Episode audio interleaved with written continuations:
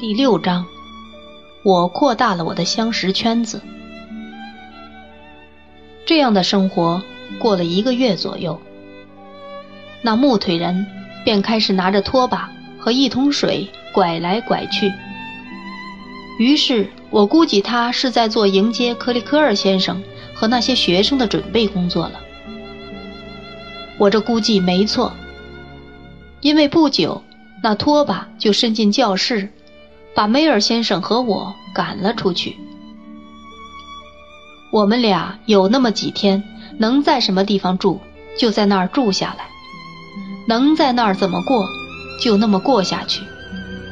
在那几天里，我们总会遇到两三个先前几乎没露过面的年轻女人。由于我们还不断处于浓浓灰尘包围中，我也不断的打喷嚏。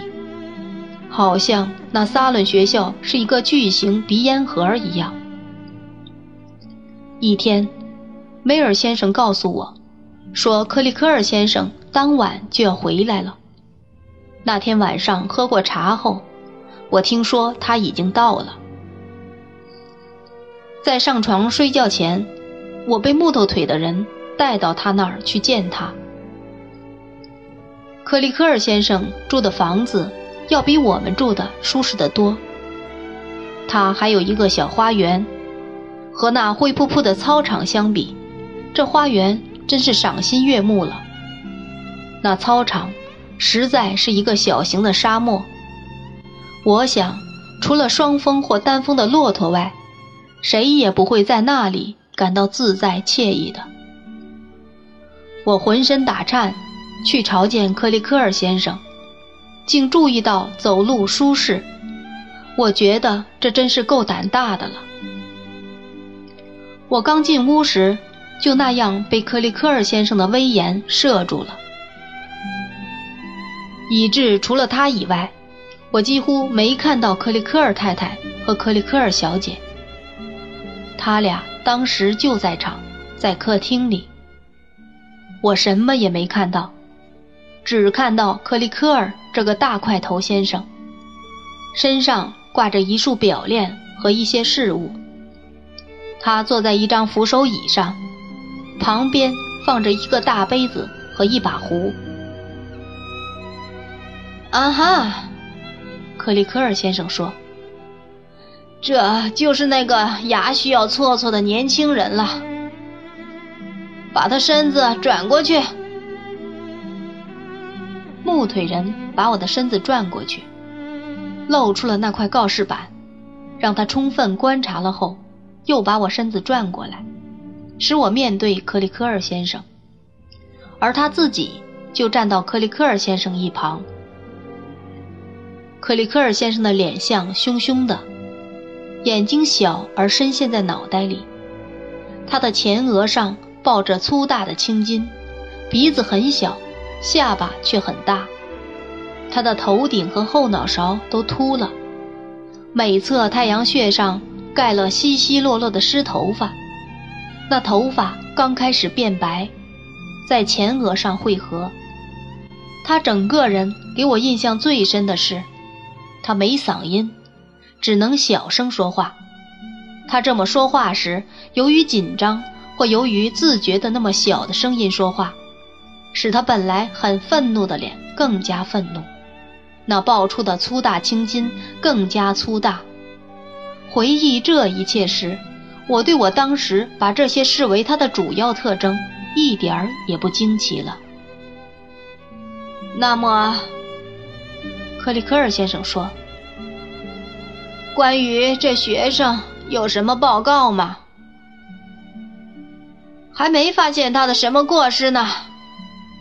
木腿人答道：“没有机会呢。”我想，克里科尔先生这下很失望了。我想，克里科尔太太和小姐没有失望。过来，先生。克里科尔先生向我招手道：“过来。”木头腿人也那么打着手势说。我有幸认识你的继父，克里科尔先生拉住我的耳朵，小声说：“他是一个了不起的人，也是一个性格坚强的人。他了解我，我也了解他。你了解我吗？嘿。”克里科尔先生说着，又恶意捉弄我似的拧着我的耳朵。还不呢，先生。我痛得咬住了牙说。还不呢，嘿，克里科尔先生重复道。可你很快就会的，你很快就会的，嘿。木头腿人又跟着重复道。后来我发现他总是这么做，用他那粗嗓门为克里科尔先生做传声筒，把话传给学生们。我很害怕，便说我也希望如此。如果他高兴这样的话，他把我的耳朵拧得好痛。我那时觉得我耳朵像火辣辣烧着了一样。我要告诉你，我是个什么人。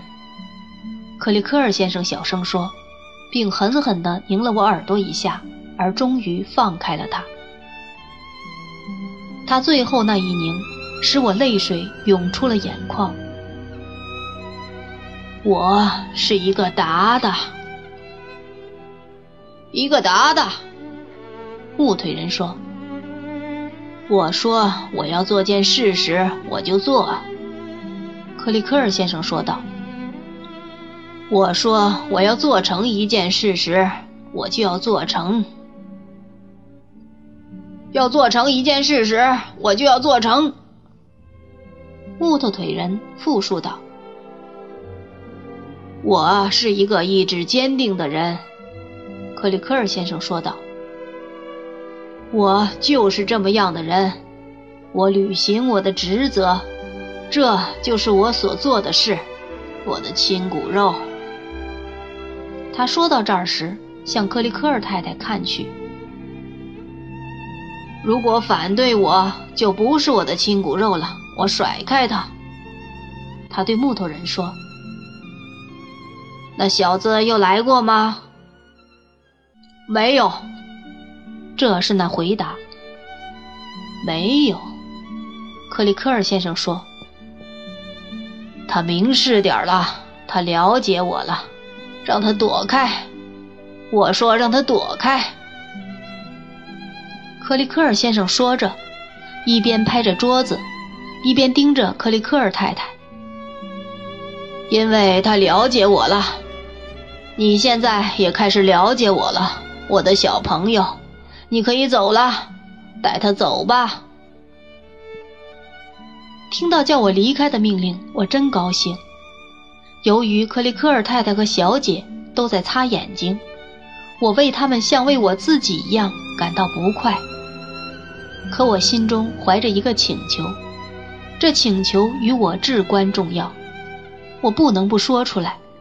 虽然我不知道我的勇气是否充足。对不起，先生。克里科尔先生小声说：“，什么？”他眼睛朝下盯住我，好像要用他的眼睛把我烧成灰烬。对不起，先生。我结结巴巴地说：“如果允许我，我的确为我以前的所为后悔，先生。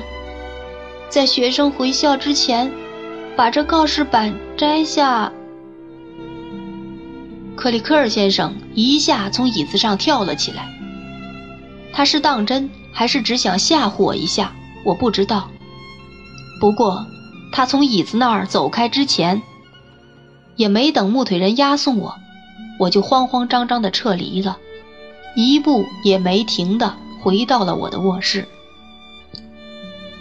回到卧室里，我发现没人跟在我身后追上来，我就上了床，因为就寝时间到了。我在床上不住发抖了两个来钟头。第二天早上，夏普先生回来了。夏普先生是首席教员，地位高于梅尔先生。梅尔先生和他的学生一起就餐，而夏普先生早饭和晚饭都与克里科尔先生共同进餐。他挺软弱，看上去有些体力不支的样子，我这么认为。他的鼻子很大，他的头总歪向一边，那样子好像这头对他都太重了一些一样。他的头发光滑卷曲，但据第一个返校的学生告诉我说，那是假发。而且夏普先生每星期六下午去把它卷一次。告诉我这事儿的不是别人，正是托马斯·特拉德尔。他是返校的第一个学生。他对我做自我介绍时说：“我可以在那扇大门右上角顶栓上找到他的名字。”我一听这话就说：“特拉德尔。”他回答说：“正是。”然后他请我把我自己和我家详详细细说给他听。对我来说，特拉德尔第一个回校真是幸事。他对我那块告示板那么感兴趣，每当有学生返校，无论他们是大还是小，他都马上向他们这样介绍我：“瞧这儿，一种游戏。”这下使我不会显得或感到尴尬难堪。也幸好，大部分返校的学生都情绪低落。不像我先前想象的那样来拿我取乐，也有一些人像印第安野人一样围着我手舞足蹈，其中大多数忍不住把我当作狗来拍我、摸我，好让我不咬他们。他们还说：“趴下，先生，并叫我掏一尔。”和这么多陌生人在一起，遭此待遇的确让我难堪。让我流了些眼泪，但总的来说，比我预想的好多了。